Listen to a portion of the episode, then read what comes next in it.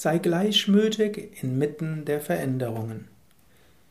Krishna spricht zu Arjuna in Bhagavad Gita, zweites Kapitel, 14. Vers.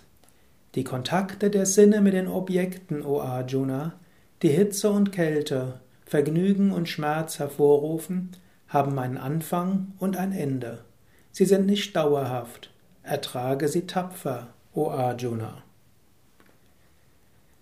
Eine der Weisen, Gelassenheit im Alltag zu bekommen, ist sich der Vergänglichkeit bewusst zu werden. Alles, was einen Anfang hat, hat ein Ende. Alles, was beginnt, hört irgendwann auf. Alles, was du erreichst, wird irgendwann wieder vergehen. Jeder Mensch, mit dem du zu tun hast, wird irgendwann diese Erde verlassen. Auch dein eigener Körper wird irgendwann vorbeigehen. Vielleicht sogar in diesem Leben werden viele deiner geistigen Fähigkeiten sich verändern. Und das, was dir heute wichtig ist, wird dir vielleicht morgen nicht mehr wichtig sein. Alles, was einen Anfang hat, hat ein Ende. Und wenn du dies weißt, kannst du gelassener sein.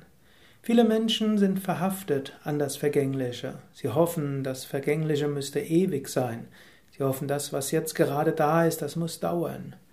Aber, wie man so wie in einem Volkslied es heißt, der Wagen, der rollt, das Leben geht weiter. Wir können nirgendwo verweilen. Wenn wir das erkennen und daher die Vergänglichkeit akzeptieren, können wir mit dem Leben mitgehen. Wir können sogar mit dem Leben mittanzen. Wir können die Lektionen des Lebens erlernen. Im Leben geht es nicht darum, etwas zu haben oder etwas zu behalten.